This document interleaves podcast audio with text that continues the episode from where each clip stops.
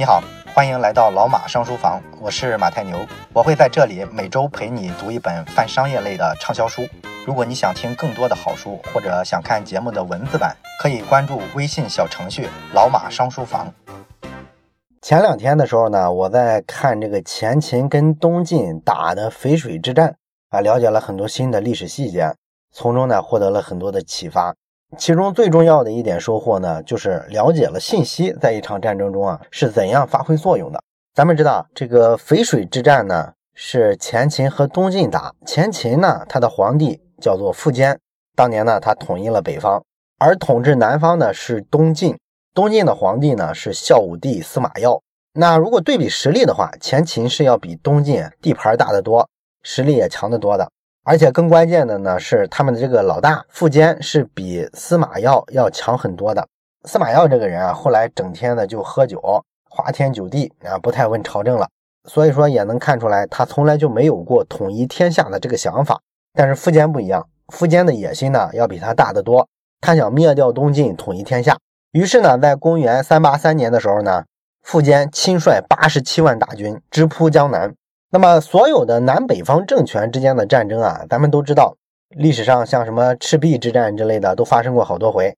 对于北方的军队来说啊，有一个天然的障碍，它很难克服，那就是南方啊，你要打水仗。也就是说，对于南方政权来说，南北之间啊，横跨着一条长江，这个就是一个天堑，就可以保护南方政权。大部分的这个北方的政权啊，打到长江，如果很难渡江。那八成来说，他只能拥有一半的中国。你像曹操之类的，不都是这样吗？是吧？但是呢，苻坚就非常的狂。有人问他怎么渡江的时候，他说了一句话，他说呢：“我有百万大军啊，人人把这个马鞭子扔到长江里面，也足以把这个长江水给它堵塞了，让它断流。所以说什么长江天堑，这个对我来说都不叫个事儿。那历史告诉我们，凡是这么牛逼哄哄的人，最后一般死的都很惨。苻坚呢，也不例外。”当时的这个东晋啊，实力呢确实是不是很强，勉强呢能凑出来的军队啊，不过是区区八万人。你看八万打八十七万，这很明显太悬殊了，是吧？所以说呢，苻坚的这个军队啊，打过来之后，一开始的时候确实是势如破竹。东晋呢那个感觉就是朝不保夕了。对前秦来说，形势是一片大好。苻坚呢也不知道怎么吃错药了，他突然有一天呢人性大发啊，就派一个叫做朱旭的这么一个特使。去找东晋的这个大都督谢石去谈判啊，想把他劝降。结果没想到呢，这个朱旭啊是个身在曹营心在汉的家伙。他见了谢石之后啊，俩人一拍即合，决定啊弄一条计来坑一把这个苻坚。所以呢，朱旭啊就回到了帐前，给这个苻坚禀报啊，他说：“哎呀，我劝了半天，这个谢石啊就是不投降。不过呢，他同意明天咱们双方决战一下，来个痛快的。”那苻坚一听啊，打就打呗。那我有八十七万大军，我还怕你光明正大的打仗吗？结果呢，到了第二天，双方呢都把部队调出来，摆好了阵势，准备开战。然后苻坚这时候才突然发现了一个问题，就是双方开战的这个地点啊，中间隔着一条河啊，这条河呢就是淝水啊，淝水之战就是这么来的。那你说是我秦军渡河过去跟晋军开战呢，还是让晋军渡河过来打秦军呢？这个问题啊，双方之前没有讨论，而这个问题呢又无比之重要啊，因为咱们看古代的这个文言文里啊，经常说打仗的战术就是击敌于半渡，也就是说对方啊渡河的时候渡到一半的时候，如果这时候啊你向他发起攻击，那他是没有还手余地的，或者说呢你让他渡过河来，刚上岸的时候啊他还没来得及形成这个阵型，这时候你立马攻击他，那也算是以逸待劳，所以说呢。对于渡河的一方来说，其实不论怎么说都是非常的凶险的。那么苻坚呢意识到这一点，他就很犹豫啊，不太想渡河。结果呢，没成想这时候人家东晋啊派了一个使臣过来，坐着小船过来啊，见到苻坚说：“哎呀，大王，你看你远道而来，远道而来那就是客人啊，我们肯定是要方便客人啊，让主人做一些麻烦的事儿。这样吧，不如您把那个部队啊稍微往后移一移啊，移出一块空间来，因为你现在布阵啊布到河边了。”也没有我布阵的空间嘛。你把部队往后移一下之后呢，省出空间来，我们进军呢就渡河。渡河之后呢，上了岸，然后我们摆好阵型，咱们双方呢来一场痛痛快快的、光明正大的较量。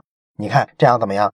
那苻坚一听，哎呀，这个太好了，是吧？这说到我心里去了。我本来就不想渡河，那不就往后退一下吗？摆好阵势，我也不怕你，我吐口唾沫也能把你们淹死啊！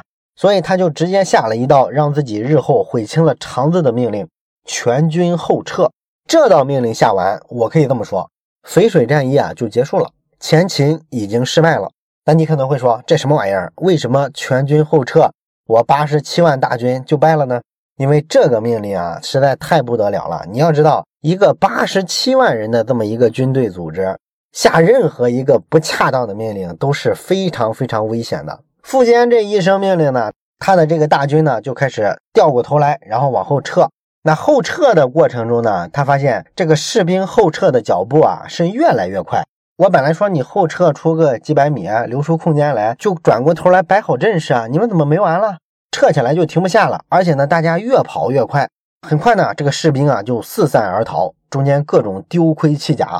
好像是打了一场大败仗，这是怎么回事呢？这就是朱旭啊在背后捣鬼，他安排了一群人在这个部队啊后撤的过程中大喊：“秦军败了，秦军败了！”啊，你想啊，一个士兵是吧？尤其是你在这个位置比较靠后的这些，突然前面莫名其妙的告诉你啊，你向后转，齐步走，怎么回事？仗还没打呢，怎么就往后撤啊？突然你听到一个声音说秦军败了，哦，是前面先头部队打了败仗，我的天，赶紧跑啊，保命要紧！所以说，大家会认为是你打了大败仗，那可不，所有的兵都拼命的跑吗？那东晋呢？这时候慢悠悠的把这河给渡过来，上了岸之后啊，发现满地都是死尸，都是秦军自相踩踏踩死的人，连苻坚的弟弟苻融都在这个乱军之中啊被马给踩踏死了。所以，这个中国历史上啊有这么多很有意思的以少胜多的案例，这个淝水之战呢是其中最有戏剧性的。啊，他居然是因为下了一道错误的命令，导致一个八十七万人这么庞大的一个军队啊，瞬间烟消云散。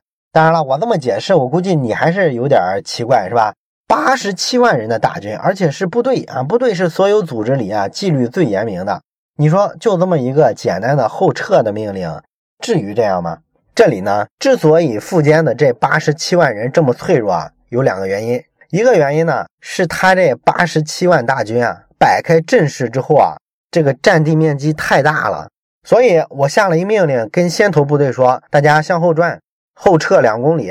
那么前面的人呢，肯定是准确的听到了这个信息，但是他把这个信息啊，在告知后面部队的时候，这个信息一次又一次的传递，很容易走形失真。所以后面的这个部队啊，看到前面的部队掉头的时候，他可能就理解成，哇，我们的先头部队都是最精锐的部队，居然打了败仗。天哪，那咱赶紧跑吧！他可能这么解读，这就是因为人数太多，导致你这个信息传递啊，永远没法有效。第二个原因呢，就是苻坚的这支军队呢，它是一个杂牌军。他在统一中国北方的过程中啊，苻坚采取的是一个类似怀柔的这么一种政策。他说呢，我自己从来不滥杀无辜啊，能招降就招降。所以说呢，即便有人原先跟着他，后来背叛他了，完了之后后来再来归顺他，他仍然去用这个人。所以说，苻坚是一个为了扩大军队的规模，不太有原则、不太有底线的这么一个人。就是靠这么一手，他把这个部队呢，像滚雪球一样，规模越滚越大。里边呢，就什么人都有了，有这个底人，有羌人，有鲜卑人。那苻坚所谓的亲信，所谓的这个精锐部队是谁呢？就是给他打头阵的这个底族人，这是他自己的族人。那后面的这些什么鲜卑呀、什么羌人啊，这都是算是杂牌军了。杂牌军呢？你想，他们这个心态就不一样，是吧？本来呢，他们打仗啊，就非常有投机心态。他都是看这个氐族人啊，他们打仗打了胜仗之后啊，后面其他民族的杂牌军呢，就一哄而上，想上去捡便宜，抢一些战利品之类的啊。如果说他们发现这个先头部队底族人打了败仗，那么这些人啊，本身他夹着尾巴就跑，他根本就没有任何部队荣辱的概念。而且从骨子里来说呢，这帮人啊，可能本身就不想接受苻坚的统治啊，不想打仗。所以说，这个淝水之战之后呢，前秦这八十七万大军啊，实际上大部分都跑掉了，他们成了一支新的武装，继续的在这个前秦的地盘上割据。你就能看出来，他们打这个仗的决心根本就不强。所以呢，综合来说吧，这个苻坚的前秦之所以会失败，最最核心的其实是信息层面的问题。他没有一个非常顺畅的能够传导信息的这么一套有效的机制，所以说呢，朱旭轻易的造出一个谣言来说秦军败了，然后整个部队呢就慌了啊，因为他只听到这一个声音，富坚呢没有建立起一套有效的信息传递的机制，把自己想传达的信号准确传达给每个士兵。那我们按今天对组织的理解，我们猜测的话，我会猜富坚可能平常怎么训练部队呢？他很可能是只跟这些高级将领沟通，把信息呢直接传递给高级将领。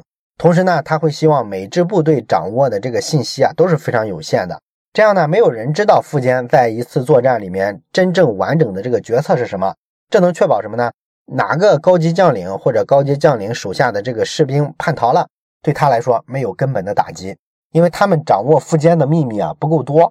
但是呢，这个做法呢，通常来说就是让信息处于一个完全无法沟通的状态，普通的士兵根本不知道咱们这支部队啊这次要打谁，要怎么打。所以说呢，当一个谣言出来的时候，你没有能够跟这个谣言抵消掉的官方的信息，那就尴尬了。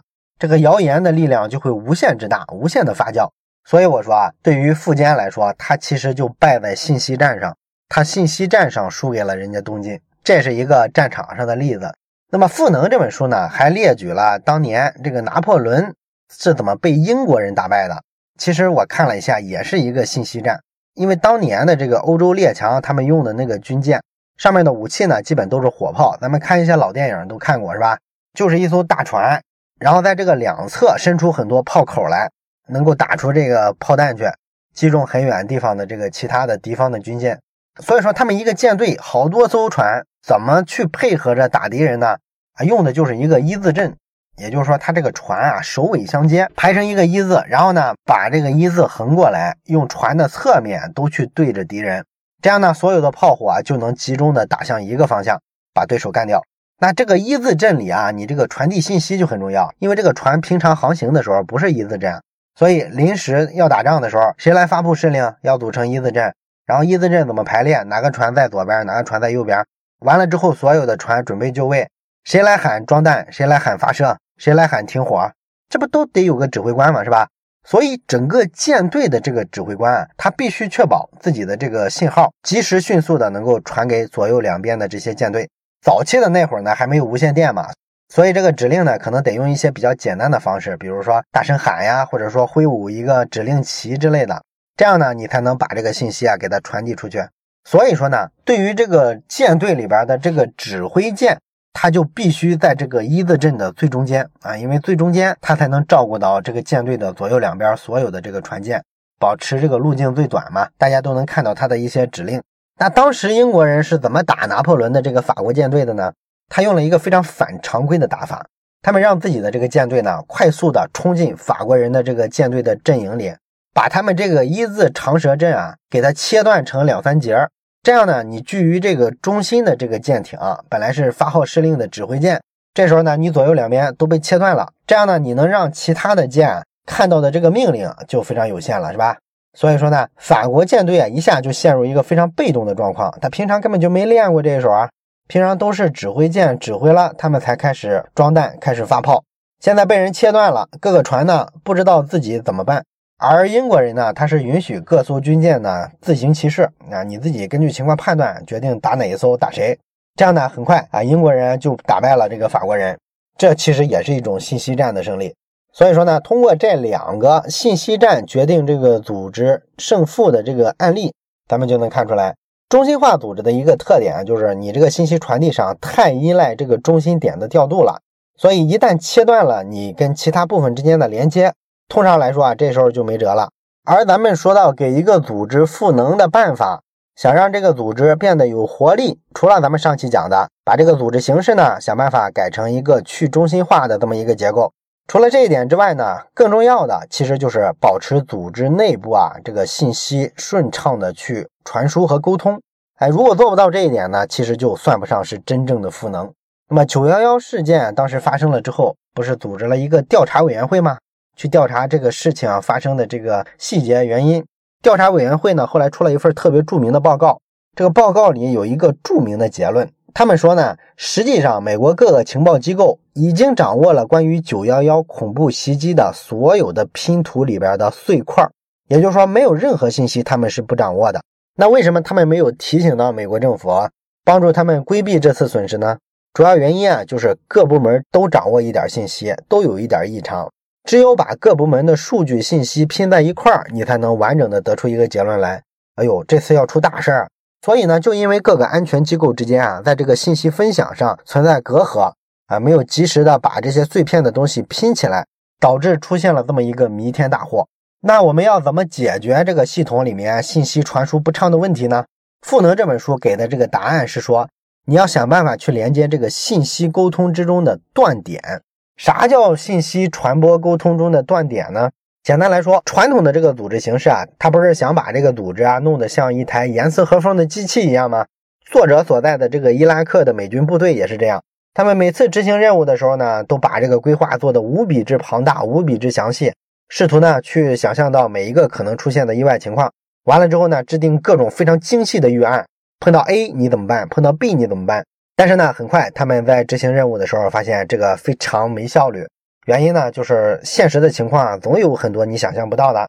那一开始失败的时候呢，他们还觉得这是我们的计划做的不够好，或者说我们执行计划执行的不够严谨，所以回去呢又自己折磨自己一把，想办法呢让这个计划呀、目标呀更清晰，然后呢在整个流程上推进的更快速一些，动作上更紧凑一些。结果发现呢还是没什么卵用，撞了这么多次南墙之后，他们才意识到真正的问题出在哪儿，出在他们整个的这个工作流程上。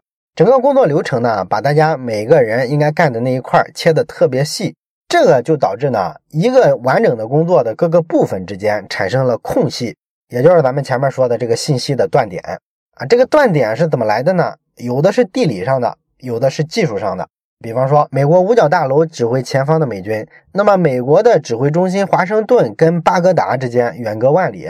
所以说呢，你在决策上总是会有一些拖延的，即便说你二十四小时有人值班也做不到，毕竟有什么时差呀、地理位置的限制啊等等，这个东西是很难解决的，这是地理上的问题。技术上呢，那有些信息的传输会有延时，这个咱们都懂是吧？不过呢，所有的这个信息断点，因为地理跟技术造成的，这个比例是极低的，而且都不是特别重要的一些断点。真正大的断点来源于什么呢？来源于人与人之间这种信息上的这种偏差，也就是说，你在前方作战的这个美军的特种部队，是这次你定了一个完整的计划，所有部队的人呢，一人分担一块，都有精确的这个行动指导。但是呢，毕竟人与人之间存在文化上的差异吧，不同的肤色、不同的人种，尤其是美国这个国家，是吧？大家想法、价值观都差距非常大。另外呢，每个人掌握的这个信息对全局的了解程度，这个更是不一样。这就导致了呢，大家其实在这个信息上断点还是非常明显的。所有这些呢，导致大家对我们的这个整体目标的理解就有偏差，最终呢，执行完了出来的效果来看就非常差。那怎么去弥合这些信息沟通交流中出现的断点呢？美军的一个办法呢，就是召开一个叫作战情报简报会议。这个会呢，通过各种技术手段，让全球各地的美军的这个特勤部队啊、特种部队啊都能够。通过一些终端设备啊参与进来，他们说呢，这个会啊每天有七千多人参加，要讨论两个多小时。当然了，你可能觉得哇，这不是效率很低的一个方式吗？这不就跟中国人干企业一样，有事没事就开会吗？确实啊，这个看上去效率确实非常低。但是呢，咱们上期也讲了，这个去中心化的逻辑呢，就是不如中心化更追求效率。它的目标呢，就是我放弃这个追求效率，然后我去增加我信息的这个分享度。减少大家出错的可能性，最终呢让组织的目标啊更容易达成，它是这么一个逻辑。其实一般开会啊，之所以说效果特别差，效率特别低，就是因为呢大部分的会啊其实不是冲着分享信息去开的，它其实也是一个效率的逻辑，为了追求效率才开会。所以说这个开会的时候，你发现追求效率会怎么做？就是下级人员一般会非常漂亮的把一些最好的情况汇报给上级，然后呢让上级提点问题啊，提点建议啊。咱们都是这么开会的，是吧？这其实不是真正的开会，这是一个单向的汇报啊！而且这里边有大量的信息的过滤和省略，因为下级总是希望给上级展示一个最完美的自己嘛，所以他会报喜不报忧，他并不是一个真正意义上的大家把这个信息充分的拿到桌面上来分享给对方。所以说你开那种会觉得又臭又长，没有收获。而真正的像这个美军开的这种战前的这种会议。其实是一种互动式的讨论啊，每个人呢会有四分钟的发言的时间。他这四分钟的发言时间里呢，描述最新的情况啊，大概只用六十秒，剩下的时间呢都是这个汇报者跟上级领导之间开展一种开放式的对话。啊。这个对话过程中呢，任何人发现有什么需要想说的，都可以随时插进来插话啊。比方说你碰到一个疑点的时候，在美军的这个会议里啊，不会说有一个人生硬的打断你，对你这个看法做评价啊什么的，他们不会这么干。一般来说，他们这个互动式的交流都是会直接问你，哎，你为什么这么看呢？鼓励你把更多的信息啊分享给大家，这就是用一种分享会议的方式去消除这个信息的断点。而且这种办法，在以后会变得越来越重要。为什么呢？因为咱们现在的这个技术发展的方向、产业发展的方向，基本上是朝着流程越来越分散这个方向去进化的。流程越来越分散呢，就导致在整个组织里边，大家实际上承担的工作呢，会越来越细分。细分完了之后呢，你就会发现，你干的活啊，往往是很难去窥见这个组织的全貌的。你很难去从组织的根本目标去考虑你现在干的工作，因为它太细碎了嘛，肯定是只见树叶不见森林。所以这就导致，如果你想给每个个体赋能，让他真正的感受到这个组织的价值观，我们的宏观的目标是什么，靠这个东西把他的积极性调动起来，必然你要去做这个信息分享的工作。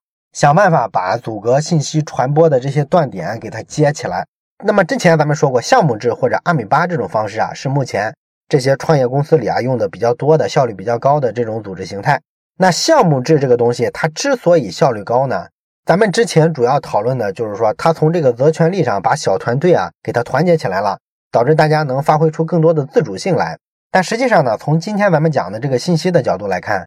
项目制也解决了这个信息共享的问题，也就是说，它把信息的断点一定程度上做了一个弥合啊。为什么这么说呢？咱们拿一个例子来说吧，比如说在这个航天太空领域，曾经呢，在六十年代的时候发生过这么一个真实的案例。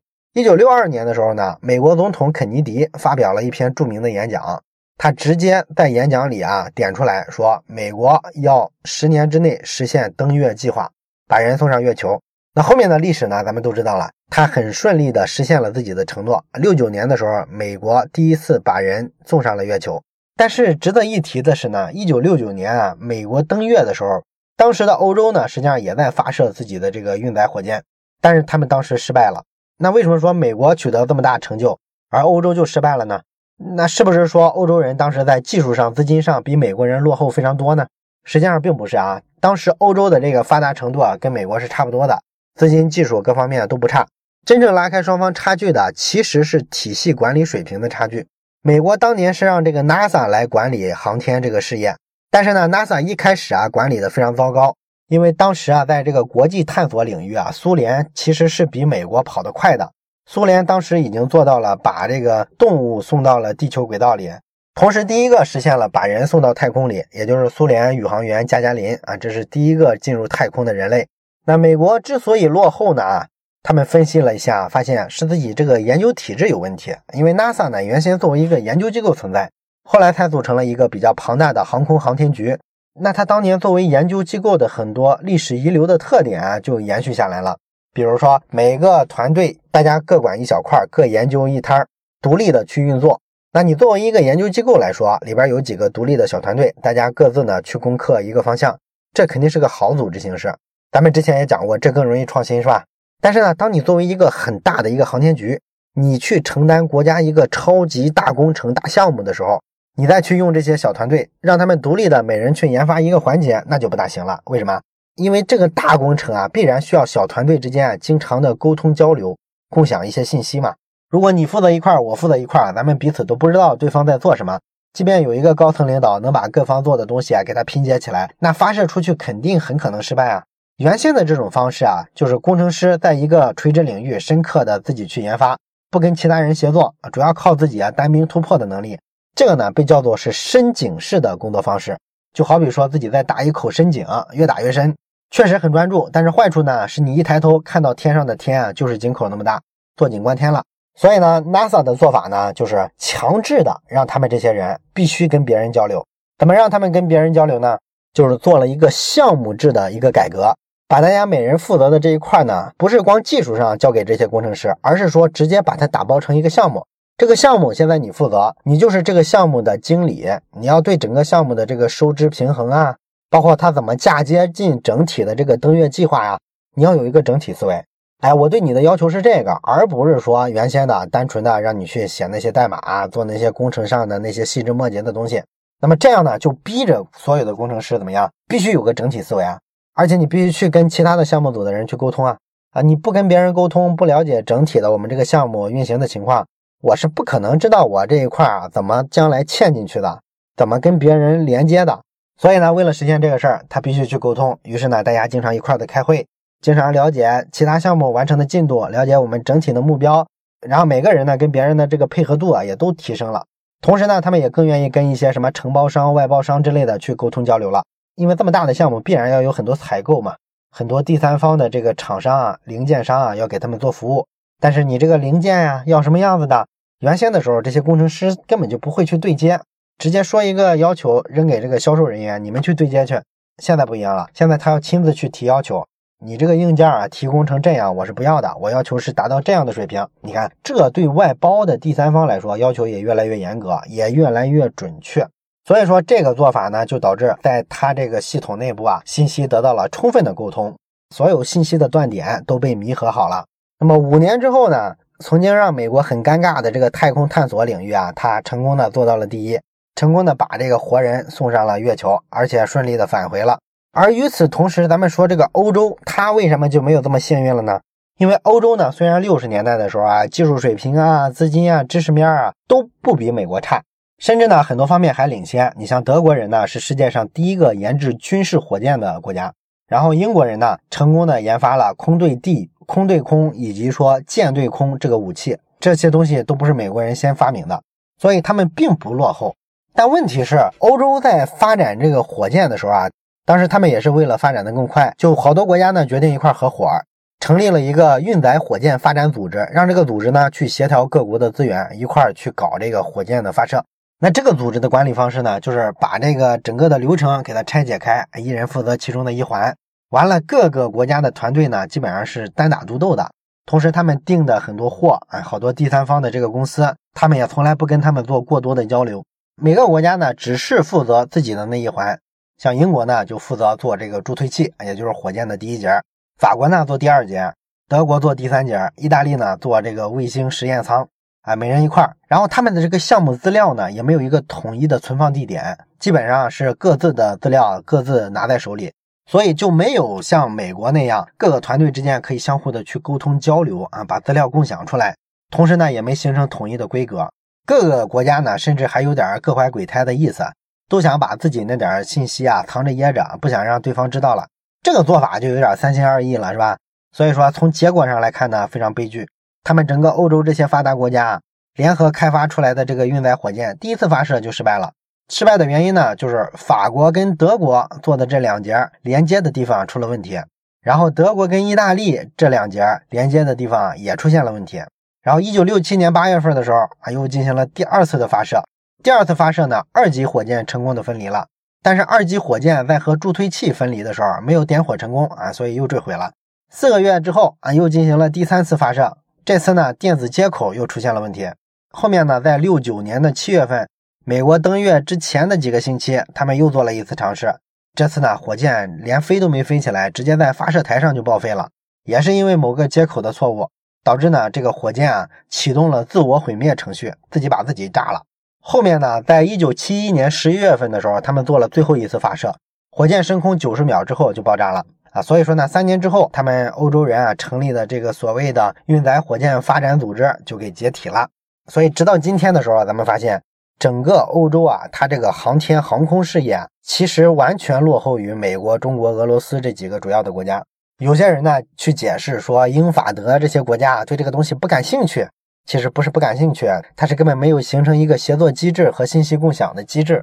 所以说呢，这个组织内部啊，各个环节之间如果没法进行有效沟通，总是出现一些信息传播过程中的断点，那么你给组织做再多的赋能的动作，那都不行。你这个就把这个赋能想的简单了，赋能更重要的是让信息进行分享，这才是一个组织充满活力的最最核心的一个东西。好了，关于赋能的第二期，咱们就讲到这儿。下期呢，咱们会就着怎么打造一个赋能的组织做一些延展。我是马太牛，这里是老马上书房，咱们下期再见。